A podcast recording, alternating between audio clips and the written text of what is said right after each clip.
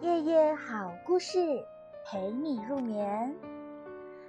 大家好，我是你们的阿白姐姐。今天的睡前故事依然来自安徒生童话。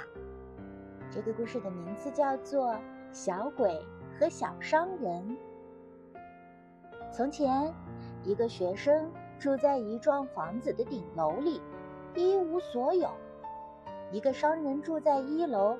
拥有整栋房子，一个小鬼跟这个商人住在一起，因为每个圣诞节的前夕，他都能得到一盘麦片粥吃。有一天，学生到商人那买东西，当他接过奶酪时，忽然读起包装纸上的字来，这是从旧书上撕下的一页纸。学生对商人说：“请你给我这本书。”把奶酪收回去吧，你是一个能干的人。不过就诗来说，你不会比那个棚子懂得更多。这句话说的很没有礼貌，但是小商人大笑起来，学生也大笑起来，因为这句话不过是开开玩笑罢了。小鬼对学生要那本破书，觉得很奇怪。晚上。他来到那间顶楼，从钥匙孔里看到学生正在读那本破书。书中冒出一根亮晶晶的光柱，变成了一棵大树。它的每片叶子都很新鲜，每一朵花都是一个美女的面孔，每一颗果子都是一颗明亮的星星。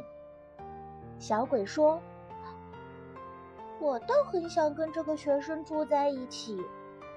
接着，他又理智的考虑了一下，叹了一口气：“唉，这个学生可没有粥给我吃。”所以，他又回到了小商人家里去了。从此，只要顶楼上一有灯光射出来，小鬼就上去。每当从那个小钥匙孔中朝里面望的时候，他心中就涌起一种很幸福的感觉。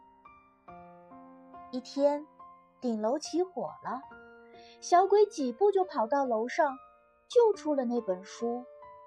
现在，他知道自己的心向着谁了。不过，等到火熄灭以后，等到他的头脑冷静下来以后，我得把自己分给两个人。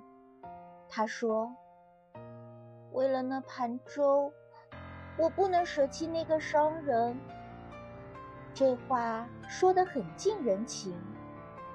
我们大家也要到商人那儿去，为了我们的粥。